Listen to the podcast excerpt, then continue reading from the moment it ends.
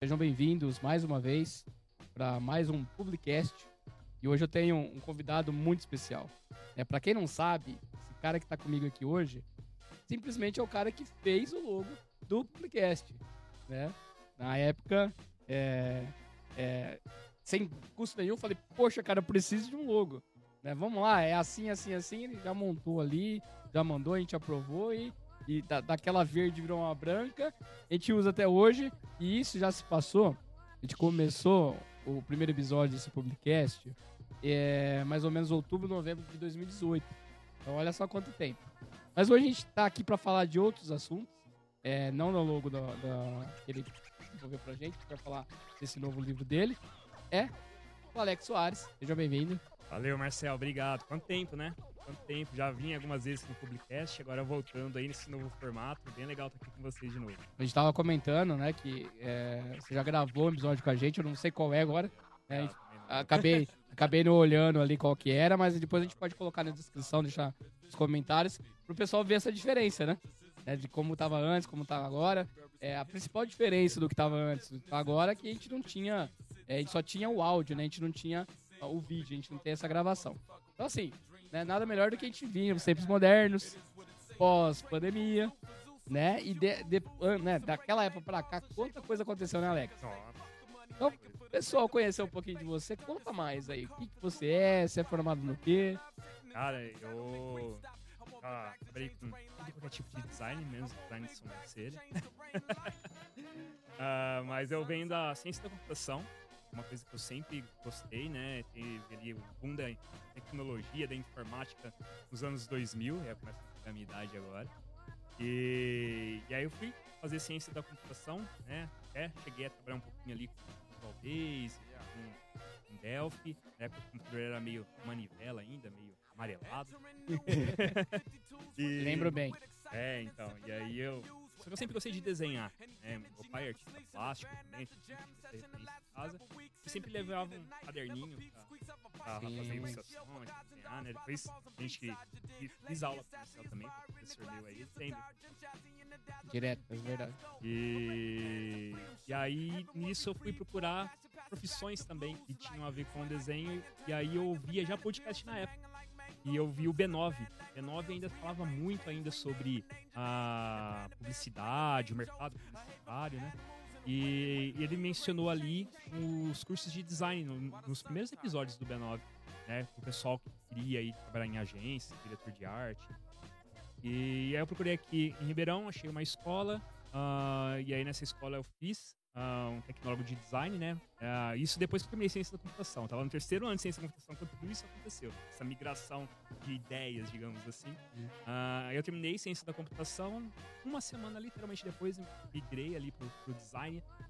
Fiquei fascinado por tudo aquilo, né? De, desde gestalt, tipografia e já algumas matérias relacionadas ao que eu trabalho hoje, né? Então, design thinking, é, arquitetura da informação, nem tinha o X ainda na época e, e aí eu fiquei mais apaixonado ainda por isso. Foi acontecendo daí trocando de trabalho também, já imigrando também na, na parte de, de desenvolvimento para design. E, e fui trabalhar com, com design dentro de uma startup. E aí lá a gente tinha um produto que era um, uma plataforma de e-commerce e eu via que tinha muita gente falando já de UX e de UI. E aí eu falei, poxa, legal, preciso me aprofundar nisso. E aí eu fui muito pra ação. Muito, muito, muito. É, fazer os cursos do Edu, da Mergo. Um abraço pro Edu. Edu, gente boíssima.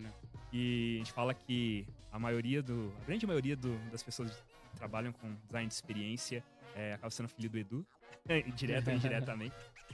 E, e, aí eu fui fazer os cursos com ele, comecei a aprender ali muito sobre a teoria e trazia para aplicar na prática. E aqui em Ribeirão tinha muito pouco mercado ainda, né? A gente tá falando aqui de, de Ribeirão Preto, de São Paulo, tinha muito pouco uh, mercado focado ainda em UX e UI, estava se descobrindo ainda. Uh, e a gente foi aprendendo. Foi vendo o que dava certo, o que não dava, o que dava para adaptar, né? Então trazia muitos fundamentos e Uh, e isso foi abrindo um leque de começar a me especializar. Uh, e aí foi crescendo também na senioridade. Comecei lá como júnior, depois fui aí para pleno, para sênior.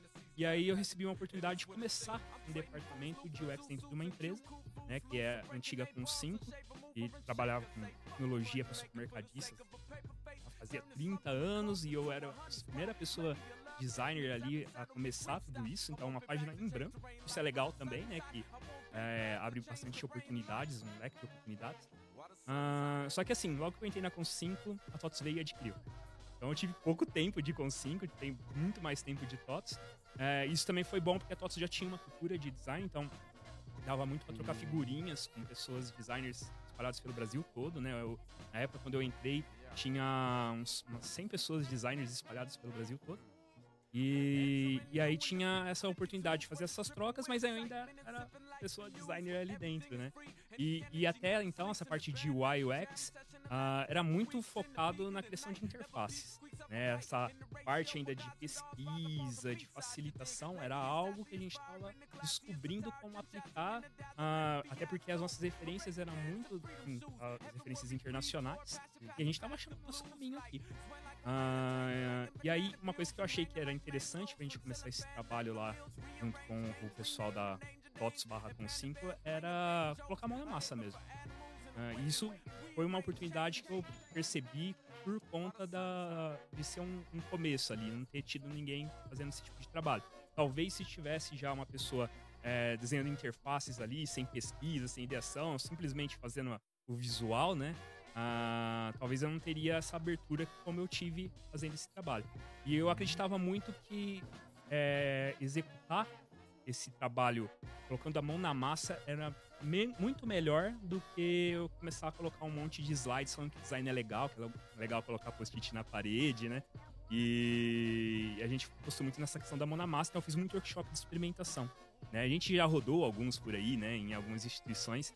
E, e aí a ideia é que as pessoas passassem por um processo, né, mesmo que fosse um processo simplista, mas que as pessoas conseguissem é, passar por um processo de pesquisa, de ideação e prototipagem, né, que traz ali como referência os pilares do, do próprio Design Think, uh, que fala sobre é, empatia, né, que é dentro da parte de pesquisa, a parte de colaboração, né, que a gente fazer a ideação e a parte de experimentação, a parte de protótipo. Uh, e aí a gente fez essas experimentações. Dessas experimentações, a gente viu que tinha algumas pessoas de negócio que ficaram muito interessadas em rodar projetos com design, né? Uh, até mandar um abraço para Pio Lige aí, que é um, uma foi parceiraça no início ali com a gente. E, e aí a gente começou a rodar projetos, esses projetos viraram cases. E aí, desses cases, a gente começa a expandir. E aí foi quando a gente começou a formar um time. Aí eu fiz essa transição de uma pessoa sênior em, em, design de experiência para né, ajudar a liderar tecnicamente ali um time de, pessoas designers. E hoje é o que eu faço, né? Eu atuo ali com a parte de liderança ah, para essas pessoas designers que atuam nos produtos focados em varejo supermercadista lá na TOTS. E, e, aí, cara, uma coisa que eu sempre gostei de fazer é me aprofundar mais nos estudos também. Né? Então, na época que eu estava no e-commerce, né, eu vim aqui fazer após aqui na Estácio sobre comunicação e marketing, que me ajudou muito na época, né? Hoje eu não atuo tanto com isso, mas ainda me ajuda a fazer outras coisas no meu dia a dia, em outras atividades, né? Que não seja minha atividade principal lá. Ah, e aí depois eu fui fazer uma pós sobre neurociências e comportamento pela do Rio Grande do Sul e deu origem ao livro, né? Então essa história é legal contar também. Uh, eu fui num evento em 2018 em Santa Rita do Sapucaí que chama Hacktown. Esse evento é um evento que eu aconselho todo mundo que tiver a oportunidade de ir, vai. Ele abrange uh, uma diversidade de, de assuntos e temas e dá pra gente trazer muitos insights, não só em questão, questões relacionadas à tecnologia, a design, mas mercado da música, gastronomia, uhum. é, meditação. Então é um evento bem diverso. Ele lembra muito o SXSW. É na mesma pegada ali. Então é, a cidade é realmente hackeada. O evento acontece em um monte de lugar dentro da cidade, nas escolas, na, na Inatel, que é a faculdade de lá também, que é famosa lá, né? E ela também ajuda a organizar o evento. E, e aí eu fui palestrar nesse evento. E aí eu tive a oportunidade de depois de fazer minha palestra curtir mesmo, né? Fazer ali o meu tour pelo Hacktown. E, e eu assisti uma palestra sobre neurociências lá. Isso me chamou muito a atenção porque eu sabia que era neurociência, mas eu não tinha uma profundidade sobre aquele assunto. E a palestra era muito sobre a aplicação de estudos da neurociência no nosso dia a dia. E aí eu fiquei deslumbrado com aquilo, fui pesquisar mais sobre o assunto, encontrei o livro da Carla Tipo, que é uma neurocientista fantástica brasileira, que ela traz ali o tema das neurociências ah, de uma maneira mais simples de a gente entender, com uma didática muito legal. Então já fica a dica para quem quiser entender um pouco mais de neurociência, começar pelo livro da Carla Tipo também. Ah, e aí isso me, me motivou a fazer essa pós de neurociências e comportamento pela PUC do Rio Grande do Sul. E, e aí nessa pós eu fui muito nessa intenção de como é que eu poderia juntar as neurociências com o design. Por que isso? Ah, muito uma, uma motivação de resgate. Ah, ah, por que, que a gente utiliza alguns processos e abordagens no design? Né? É, como o design ele veio se popularizando e as empresas cada vez mais precisando de pessoas que atuassem com isso, ah, a gente começou a desenvolver muitos processos só que a gente sabe que cada situação vai demandar um tipo de, de, de, utilização de ferramentas, de abordagens, né? E não necessariamente a gente sempre vai ter uma receita de bolo para aquilo. E aí, com isso, uh, a gente. Eu, eu, achei que a gente tinha que fazer um resgate. Entender por que, que a gente utiliza determinadas ferramentas. O que, que, a, gente, que, que a gente busca e por que, que a gente busca entender sobre o comportamento humano e quais disciplinas podem nos ajudar a somar nessa busca. E aí foi quando eu fui procurar neurociência, né? Eu acho que a própria psicologia já é inerente ao próprio design. O design já é um, um aglomerado, aglomerado ali de várias disciplinas, e a psicologia e a antropologia já estão presentes nisso. Mas eu fui é, na busca de mais além, fazer a neurociência também para o negócio. Eu sabia que na pós eu não ia ter uma matéria de neurociências e design. É, até o, a, o, grande público dessa pós era o pessoal da psicologia mesmo, o pessoal da saúde. Uh, mas eu queria trazer insights para somar junto ao design. É, eu fui fazer essa pós e aí meu TCC foi sobre isso, como juntar o design com as neurociências e virou base aí depois pro livro que a gente publicou no ano passado com o pessoal da Casa do Código e foi fantástico, né? Uma experiência que muito diferente de tudo que eu já tinha feito. Né? Já tinha costume de publicar artigos em alguns portais, no próprio Medium, mas escrever um livro é, é uma sessão de desapego, assim. é porque a gente precisa ter uma storytelling, a gente precisa ter um início, meio e fim ali que faça sentido. Então, a gente escrevendo, o pessoal da, da, da redação lá da Casa do Código é me auxiliando, uhum. né? Falando, pô, isso aqui faz sentido, isso aqui é legal a gente tirar. Entanto que o livro saiu com quase 200 páginas aí, umas 80 eu joguei fora. joguei fora não, porque eu usei depois, né, em outras coisas, mas uhum. é, 80 páginas ali a gente tirou que não fazia sentido pro, pro início, meio e fim do livro. E, e aí tá, tá, bem legal, né? Acho que muita gente tá dando feedback do livro aí desde o lançamento dele. Uh, já, já, chegou próximo aí de mil cópias também do livro, então isso é bem Bacana. legal também. E muita gente dando feedback. Uh, e aí eu ainda continuo nessa busca, né? Uh, hoje eu estudo é, economia comportamental para somar com esses estudos das neurociências e até talvez posteriormente aí a gente escrever uma, uma segunda um segundo volume do livro, né? Trazer essas abordagens também baseadas aí na economia comportamental. E hoje também faço uma pós-gestão de pessoas, né? Para cada vez mais aprimorar nessa parte de liderança, que eu acho que é, que é fundamental também. A gente faz outros entregáveis hoje em dia, né? E ajuda pessoas ali a, a facilitar para que a gente tenha projetos que façam sentido para todo mundo que esteja envolvido e a gente consiga entregar experiências melhores para as pessoas com os produtos e serviços que a gente atua. Cara, basicamente é isso. Bem resumidamente, né? Se vocês acham que foi muito, ele deu uma boa resumida aqui, porque ele também dá aula. Sim. Enfim, tem outras coisas também que ele está envolvido, mas muito bacana. Né? Naquele primeiro, eu lembro que a gente falou bastante de UX, é, UI, enfim, mas hoje, né, veio a pandemia, é, veio essa questão de você trocar de emprego, né, de você fazer novas pós, né, novos TCCs, e assim, né, a gente costuma brincar, né, de Poxa, eu tenho que escrever um livro, plantar uma árvore e ter um filho. É. Então você já tá nesse caminho, né? Falta só o filho. Mas fala pra mim, é, é o, o, livro não deixa de ser um filho. Sim. Né? Então eu lembro mais ou menos assim, né? Você tava na correria, a gente conversou algumas vezes, mas muito rápido. Como que foi esse desenvolvimento? Você teve a ideia, como que foi? Aí você procurou uma, uma editora, procurou alguns profissionais, como é que foi esse processo? Sim, sim. É, a Casa do Código, ela tem essa abertura, até quem estiver aqui assistindo a gente, é, pode procurar lá no próprio site da Casa do Código, tem todo o passo a passo de como submeter uma ideia. Ah, e aí eu peguei o TCC e falei, poxa, ficou legal, né? E isso tem... A gente tem a oportunidade de fazer isso virar um, virar um livro mesmo, né? E mais gente lê, ter mais alcance. Ah, eu tinha também, talvez, a, a possibilidade ali de publicar por mim mesmo, mas pelo alcance da Casa do Código, eu acho que isso ah, fazia mais sentido lançar com eles, até porque eu não sou influencer, não sou nada disso. E. Ele já manja do Paralelamente, né? Então é, exato. Deles. Então uhum. vamos com, com eles, já tem especialidade e muito pela redação também, né? É uma coisa que eu nunca tinha feito. Então, estruturar todo o material ali, ah, eu acreditava que eles poderiam me ajudar. Ah, e aí eu fui, procurei o pessoal da Casa do Código, mostrei ali o, o TCC, eles gostaram muito da ideia, viu que fazia sentido e aí começou o processo de escrita. Ah, e uma coisa que eu, eu, quis fazer no livro também, é, eu queria ter um guia, eu não queria que fossem coisas fragmentadas. É, e aí vem muito da base da, da comunicação em Marte, quando a gente fez a pós aqui com vocês. É, tinha que ter uma história. E aí eu, eu lembrei muito de jornadas que a gente tem de experiência, né? E eu não queria trazer uma jornada de experiência ah, calcada só em tecnologia. Para mim, a experiência do usuário ela tá no todo. Desde quando você escuta sobre um determinado produto ou serviço, né, ou uma marca ou algo parecido com isso, até a sua experiência de consumo e um pós-venda também.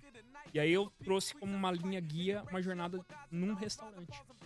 Então, desde quando uma pessoa escuta sobre a experiência que alguém teve no restaurante, a pesquisar sobre esse restaurante, o que as pessoas estão falando sobre ele, a, a experiência de você chegar realmente no restaurante, como é que você é atendido, a, tom de voz, onde você vai se sentar, demora do pedido, demora, não demora, né, para ser, ser feito, para ser servido para você, o próprio consumo em si do, do prato, da refeição.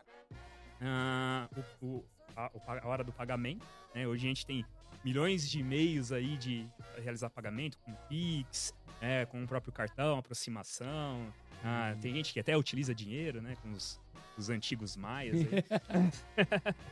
e, e, tem os pós-vendas também, né? Que às vezes pode ter um cupom de desconto, né? Um novo prato que lançou, que você manda ali por e-mail para chamar a pessoa de volta. Então tudo isso faz parte de uma experiência. E dentro dessa experiência a gente pode ter alguns pontos de contato que pode ter a ver com, com tecnologia. Por exemplo, para que você vai fazer o seu pedido ali, pode ser que você está usando um menu de um tablet. E ali tem uma interface. Mas não adianta o tablet, a interface ali do menu tá, tá totalmente bem resolvida se o garçom não te atender bem. Né? Uhum. É bem capaz que você lembre do, do, garçom te atendendo mal ali do que se a interface estava bem resolvida ou não. Então, ou seja, uma interface bem resolvida né, como um ponto de contato, ela não assegura que uma experiência seja é, boa como um todo. Né? Então, eu quis trazer essa ideia. E aí, em cada ponto dessa jornada do restaurante, eu trazia uma referência de fundamento da neurociência para trazer como um, um conteúdo e a relação dela com o design. Então, o livro ele é basicamente isso é, toda uma jornada, uma pessoa tendo a experiência em cada ponto as neurociências ali, ah, trazendo reflexões, trazendo os estudos científicos.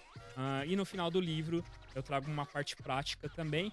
Ah, e aí acho que é importante falar e ressaltar, porque muita gente pergunta, mas você inventou um framework de neurociências? Não, neurociências é um estudo é, que já tem um tempo aí que as pessoas é, já, já interagem com ela no, no meio acadêmico. E o que eu fiz é trazer esses estudos, aproximar a, a, as disciplinas de design. Basicamente é isso. Não é um framework, não é nada disso. Ah, e é tanto que essa parte prática é, são ferramentas e abordagens que a gente já utiliza, mas muito com os motivadores do porquê a gente utiliza. E aí trazendo as neurociências para conversar com isso também. E aí isso tem a ver com aquele resgate que eu tinha dito antes, né? É, a gente não ficar tão preso aos processos e aí a gente entendendo por que, que a gente usa, o que, que a gente busca com aquilo, até conseguir se adaptar durante os projetos que a gente desenvolve no dia a dia. Ah, então o livro ele tem essa parte da jornada, a gente traz essa, essa referência das neurociências conversando com os pontos de contato ali dessa jornada do restaurante. E aí, na segunda parte do livro, a gente tem um projeto de pesquisa de design na prática, também conversando com insights de neurociências. E aí as pessoas podem aplicar. Né? É uma jornada que ah, pode te ajudar, não é uma jornada que vai servir para tudo, né? Mas a, até a, a, interação com as neurociências é para isso. É, poxa, exatamente essa jornada aqui de pesquisa não, não vai me ajudar no dia a dia. Mas com os insights que eu estou vendo aqui de neurociências, eu consigo adaptar e fazer outras ferramentas, outras abordagens para eu conseguir realizar meu projeto ali. Que bacana, cara. E assim, é, é muito doido. Porque você pegou um projeto acadêmico, é um trabalho de conclusão, né? E transformou isso num livro. É, ele, ele é muito próximo, você teve que adaptar, fora as regrinhas lá do livro, teve que fazer algumas adaptações, acredito que sim, né? Mas é, virar um livro, cara, né? Uma coisa aí que vai virar uma segunda edição, né? Ou pode puxar para ramificar para outros, outros assuntos. É, conta pra gente, né? Quando você fala ali, né? Desvendando o comportamento humano para aprimorar seus projetos. É, é o design que aprimora, é, ou você fazendo um bom design vai influenciar no comportamento humano, na neurociência, ou a neurociência vem para complementar o design? Como que é essa relação? Acho que as duas coisas, né? É, sempre digo, até como a referência ao Daniel Furtado aí, que é um designer fantástico, você conhece Daniel. muito bem. É, ele fala que a experiência ela existe por si só. E essa experiência ela pode ser boa e pode ser ruim. E ela é calcada tanto com o que acontece ao nosso redor, como também com, de, com base nas aprendizagens que a gente teve uh, desde a da nossa infância, né, da nossa primeira infância, até aquele momento atual de interação. Uh, e aí tudo isso somado nos gera a experiência. O que a gente faz é entender como é que é essa experiência hoje, entendendo também sobre esses comportamentos, esses padrões de comportamento do público que a gente quer atingir, Uh, e aí, com base nesse, nesse conhecimento que a gente depois transforma em insights, a gente gera soluções uh, ah, para melhorar essa experiência. Não significa que as soluções vão resolver a experiência como um todo. Uh, por exemplo, pensa num, num voo que se atrasou. Pô, dificilmente você vai conseguir fazer algo que evite de um voo atrasar. Pode acontecer. Mas você pode melhorar essa experiência. É, pense que a pessoa tá lá no, no saguão, naquelas cadeiras duras, pô, tá complicado, tem que ficar esperando 5 horas. E se a gente tivesse um, uma sala lá de descompressão, que tivesse comida, tivesse videogame para as crianças, o voo atrasou do mesmo jeito, mas a experiência de espera melhorou. Então, basicamente isso. A gente traz ali ah, ferramentas e abordagens para conseguir a somar com isso e a gente melhorar a experiência. E as neurociências nos ajudam a aprofundar mais, a, a entender sobre o comportamento humano, a, somando isso com as ferramentas de abordagens do design que já existem né? E aí com esse aprofundamento a gente consegue até trazer mais uma assertividade na escolha dessas ferramentas, dessas abordagens para a gente conseguir uh, desenvolver projetos que sejam mais assertivos quanto a isso, né? E quando a gente faz um projeto de design, por exemplo, poxa, a gente tem um monte de ideias, né? Se a gente tiver insights que somem para nos ajudar nessas escolhas, como as próprias neurociências, a gente consegue ser mais assertivo. Muito legal. É, eu acho que a gente tem que caminhar por aí. É, você está muito, tá muito atrelado ao marketing de experiência. Né? É uma viés que nós, publicitários, é, tá muito em alta. É, e o que eu ia te perguntar, para você trazer um, uma, outras, experi outras experiências ou outros exemplos, para a gente entender melhor. É, você trouxe o exemplo do teu livro, mas outros exemplos em algum outro segmento, para a gente entender esse começo, meio e fim, se existe meio, né, começo, meio e fim, como você comentou que não vai garantir seja 100% mas para a gente entender um pouco de como isso é, influencia e também agrega né, na questão do design na neuro. Legal. Uh, uma, uma, coisa que a gente pode trazer aqui, uma referência que eu sempre trago, é uma referência de um estudo feito até por um neurocientista que veio do meio acadêmico e depois foi trabalhar no mercado, é, trabalhando para o Google, no departamento de experiência do usuário dos produtos do Google, que é o André Souza. Uh, quem gosta de podcast deve conhecer ele lá do, do, do Nerdcast, ele sempre fala por lá. Bacana. E ele fez um experimento que é, é, bem legal, que eu acho que dá pra gente refletir um pouco sobre essa questão relacionada à neurociência, a entendimento de comportamento e como a gente interage com o serviço. Ele fez um experimento que ele colocou 16 pessoas numa sala. E aí, essas 16 pessoas nessa sala, é, elas deveriam formar casais. E esses casais eram formados com base em qualidades que eles tinham. E essas qualidades poderiam ser relacionadas à questão financeira, à beleza, a, a atributos que fossem atributos vistos com qualidades. Uh, os primeiros casais aqui na ponta tinham mais qualidades acabavam se interagindo entre si. Né? Afinal de contas, são casais que têm mesmo é, mesmo, tanto de qualidades. Já no, no, outro extremo, é os que têm menos qualidades, acabava ficando com quem sobrava. Mas no intermediário não ficava muito claro. É, o 3 ficava por 4, o 4 por 5. Uh, por quê? Para eles, algumas qualidades faziam mais sentido que outras. Né? Então, por exemplo, uh, às vezes o aspecto de, de ser simpático era mais vantajoso para a pessoa do que a questão de, de finanças, a questão de beleza, né? E aí, isso, por que, que isso acontece? muito por conta da nossa aprendizagem, da cultura que a gente está inserido e como a gente entende o mundo ao nosso redor. Muito a ver com os modelos mentais, né? A compreensão de quem a gente é e de como a gente compreende o mundo ao nosso redor e vem com base na nossa aprendizagem, de novo, desde a primeira infância até esse ponto. Se a gente pegar, inverter, tirar toda essa questão de relacionamento transformar em produtos, um smartphone, por exemplo. Então vamos pensar, smartphone top de linha, uh, quem tem um poder aquisitivo maior vai acabar consumindo esse smartphone top de linha. Uhum. Lá embaixo, né, vai só tem um poder aquisitivo menor, vai acabar consumindo ali um, um smartphone que dê no bolso né, pra ela. Uh, já no intermediário ali, às vezes a câmera faz mais sentido, às vezes a questão do, da performance faz mais sentido. Isso é, na, na, tomada de decisão vem com base no que você entende que é mais qualidade ali uh, naquele produto que está sendo oferecido para você. Né? Então, uh, às vezes a gente tá mirando num público, a gente tem que entender aquele público que qualidade faz mais sentido no produto que você está oferecendo. O que vai fazer a pessoa tomar a decisão de escolher o seu produto? E aí as neurociências ah, podem nos ajudar a, a, conversar com isso, né? Entender como é que foi a aprendizagem do público, qual que é a cultura que ela tem inserida. E aí muitas vezes a gente fica preso quando a gente está fazendo os projetos de design, e aí que vem referente à busca que eu tive. Ah, em olhar muito para a funcionalidade das coisas, né? De como as pessoas interagem com as coisas. Mas e o porquê elas interagem com as coisas daquele jeito? Né? O aspecto humano do negócio. Às vezes a gente deixa de lado.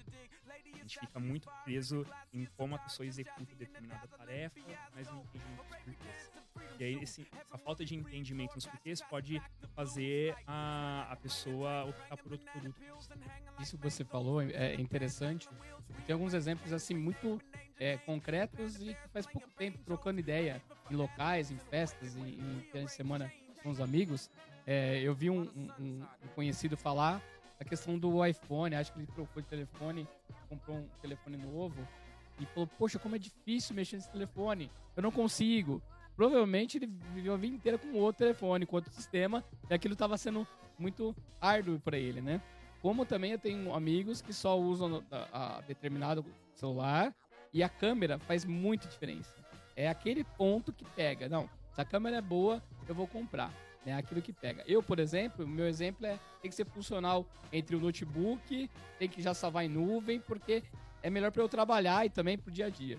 Então é exatamente isso. Eu vou olhar aquele aspecto que vai me trazer aquela, aquela vantagem, vamos dizer, inicialmente. Sim. Mas sim. vai muito mais além, né? Sim, vai muito mais além. Porque aí você começa a entrar muito no meio da, das neurociências. Pode ser que você tenha uma memória afetiva com essa, com esse, com essa interação, né?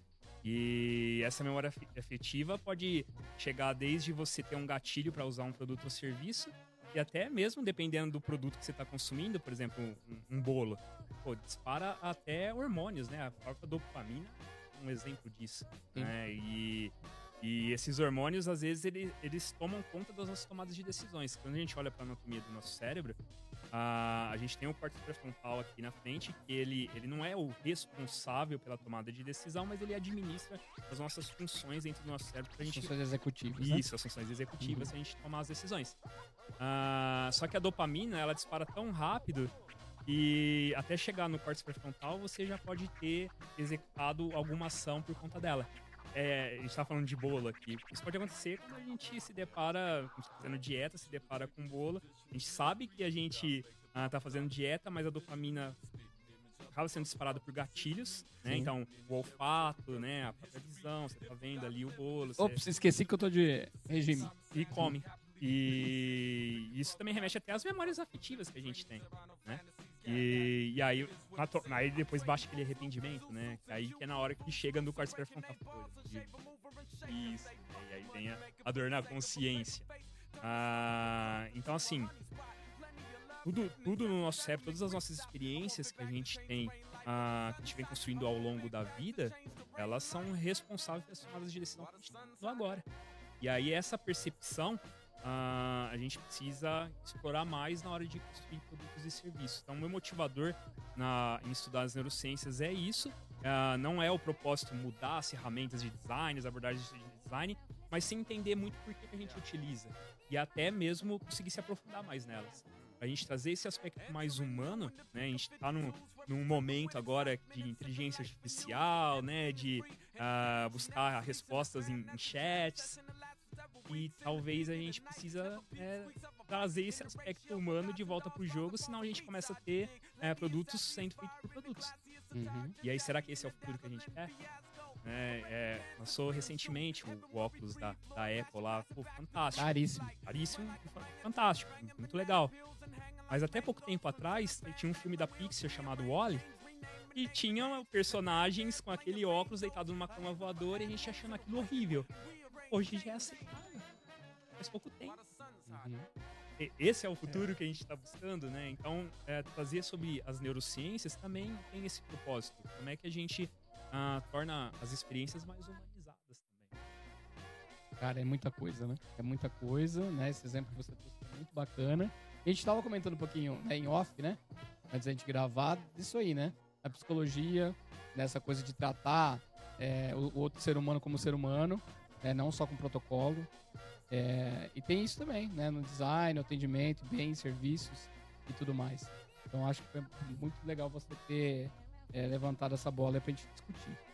E fala para mim, é, né? A gente tem o público que são os estudantes que estão aí na graduação. É, provavelmente pode ser que também quem é, já é pós-graduado ou já tem outra graduação tá, tá é, assistindo esse podcast. Como é essa transição?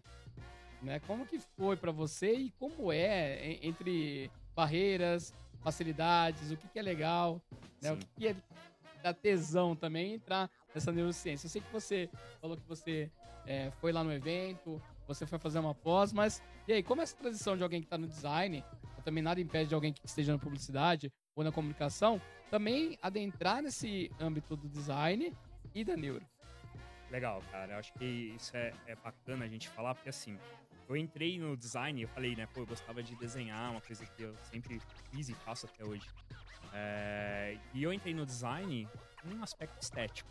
Assim como muita gente conhece o design sobre isso. Quando a gente vê um carro na rua, é comum você ver as pessoas falarem que design bonito, né? Que design é, arrojado e etc.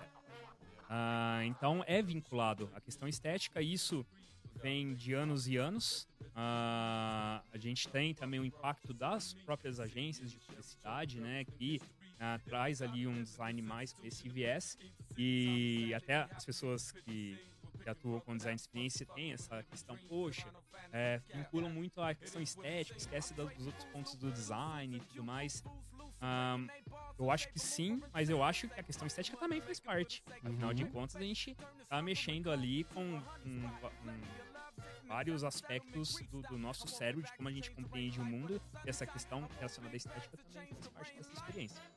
É, e aí, eu entrei nessa muito olhando, tendo esse olhar, né? Então, quando a gente começou a trabalhar, não tinha muito é, oportunidade de fazer pesquisa, de entender sobre o comportamento humano, de idear, até indo além, né? Entender sobre negócios. O design não participava dessas discussões. Era era muito parecido com era feito na, na Revolução Industrial ali, né? Então você chegava, o designer só chegava ali para enfeitar o negócio, deixar bonito, maquiar o trem, né? E, e aí eu fui entendendo que o design ele tinha outros pontos de interação, principalmente essa questão é, relacionada à, à estratégia baseado no comportamento humano. Ah, e aí, nesse comportamento humano focado em oferecer experiências melhores para as pessoas. Isso vai com o tempo, essa percepção, e vem de acordo com a maturidade também diante da, da profissão. É muito natural ah, a gente ver as pessoas júniores ainda querendo saber mais de Figma, de como funcionam as ferramentas, né, em desenhar protótipos. Esse amadurecimento vem com o tempo.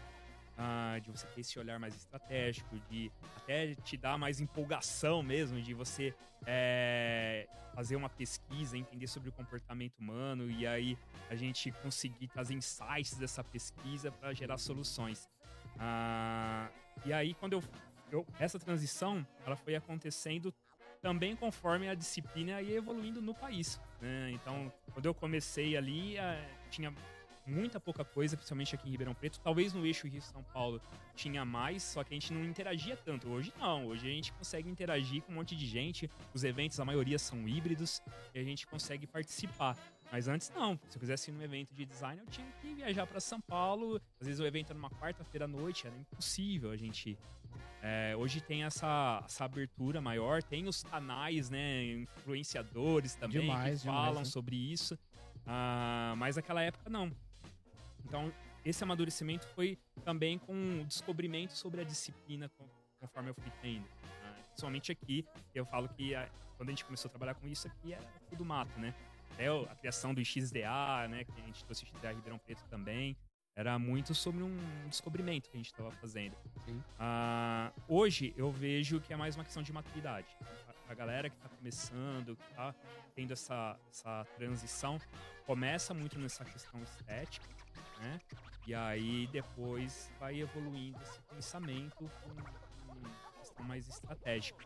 Ah, e eu vejo que hoje, para as organizações, para as empresas, cada vez mais, mais faz sentido ter essas pessoas que consigam evoluir de uma maneira mais rápida questão ah, estratégica e também de, de utilizar abordagens de pesquisa para a gente conseguir entender o comportamento das pessoas, né, entender dores, ganhos desejáveis dos seus usuários que interagem com os produtos e a gente consiga ali gerar melhores soluções, né?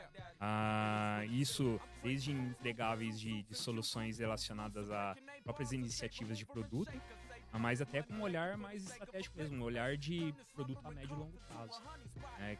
E aí a gente não está falando mais de protótipo, a gente está falando agora de, de, ideias, de estratégias, que o design também pode colaborar. Uh, mas eu vejo que isso é uma questão de maturidade. E isso vem muito também com a sua, com, a sua bagagem. Assim. Então, quando você começa a atuar com design ali, você ainda está júnior, você tem o apoio de designers mais sênios, esse, esse apoio ah, faz ficar mais a pessoa ali júnior de assistente. Então ela vai colocando mais a mão na massa nessa questão estética.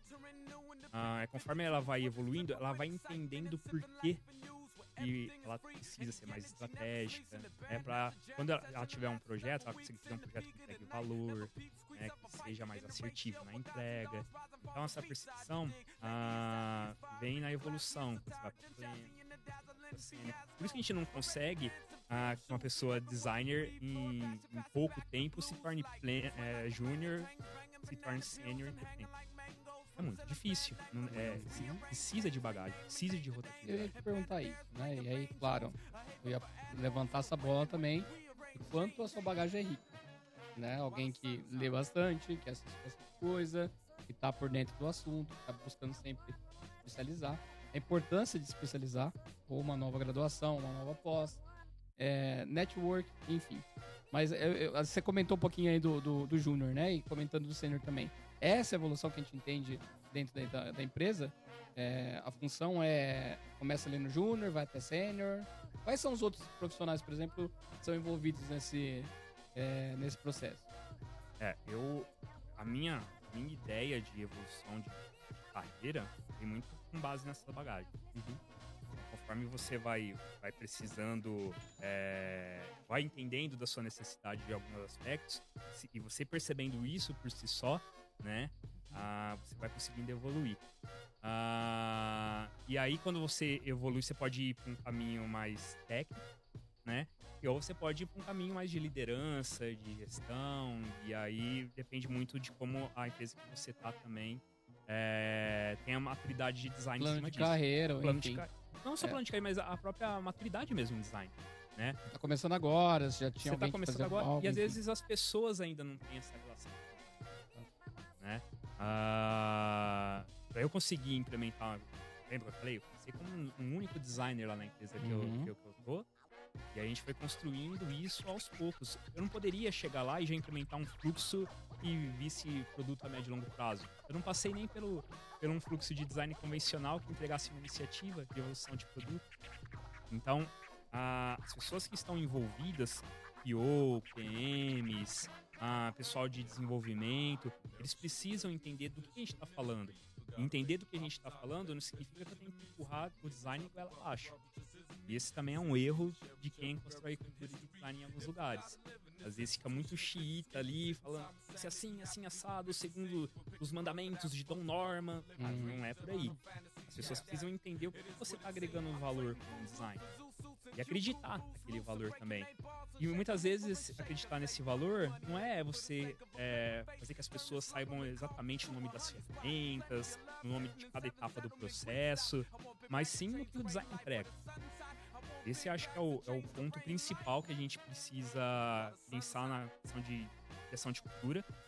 E isso acho que também é um, um, um, outro aspecto relacionado à maturidade de design. Como a gente trouxe ali, a pessoa que começa júnior, geralmente ela precisa ter um apoio de pessoas que tenham senioridades maiores, para ela conseguir ir evoluindo e com o tempo ter essa percepção do, de entregáveis de design além da estética e, e, trazer outros aspectos mais relacionados à, à estratégia, a, a, colaborar com a evolução de produto e quando eu falo evolução de produto, eu falando de entrega de valor.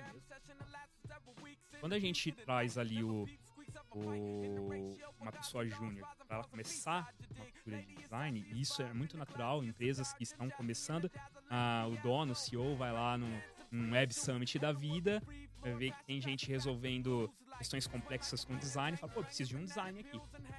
Aí vai lá e contrata uma pessoa júnior. A pessoa júnior, tá na ansiedade de começar, acaba aceitando. E aí ela vai é, começar a trabalhar com design, só que não tem maturidade ali ainda.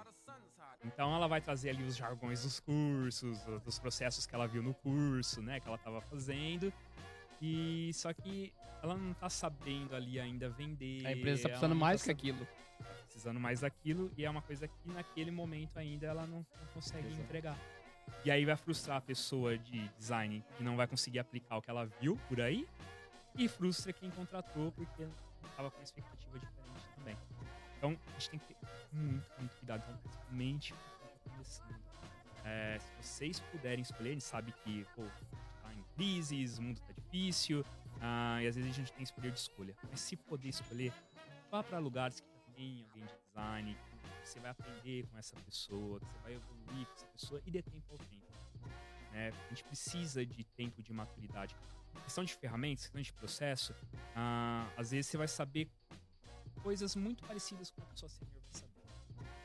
Então, cara, tem livros e livros e livros de processo que é só de ferramenta, que é, tem lá o Desk Research, tem a matriz CSD, que é de um designer brasileiro, Luiz Alt, uh, que tá na frente da Liverpool.